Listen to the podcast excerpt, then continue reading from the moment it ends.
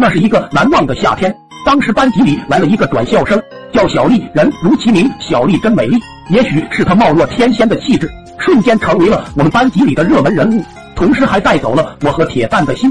此后每天脑海里都是小丽的倩影。后来发现，原来我的情敌不止铁蛋一个，而是全班的男生。为了脱颖而出，于是每天替她跑腿、打饭、送热水，成为了爱情的奴仆。可日子一天天过去，小丽还是对我冷漠。晚上我一整晚在想，怎么才能获得小丽的芳心。早上上学的时候，在路口恰巧遇见了小丽，该怎么才能和她搭讪呢？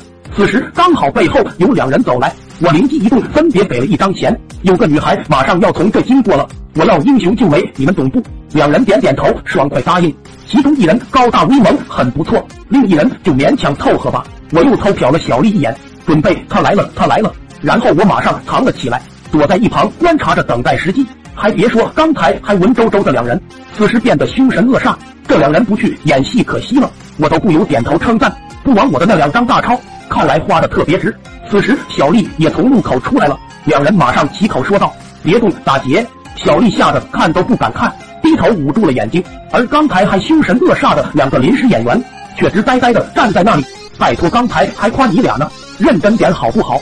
小丽没听见声音了，也抬头睁开眼睛，之后瞬间给惊呆了。我一看机会来了，到我表现的时候了，马上跳出来大喊：“住手！别伤害小丽！有事冲我来！”一阵风吹过，四个人都静止了一会儿。我对他们使了眼色，示意该下一步了。然而小丽对着高大威猛的大壮说道：“体育教练，你怎么在这里？”体育教练叹了一口气，对着我说：“小伙子，这活接不了，钱还给你。”之后闪电般的跑了。不愧是体育教练，跑得还真快。接着，小丽又对旁边的大爷说：“爷爷，你怎么也抢劫了？我晨跑刚好经过这里。小伙子，你找别人吧，钱还给你。”之后也跑开了。正在我在惊讶这种巧合之时，小丽对着我就是一巴掌呼。快手，拥抱每一种生活。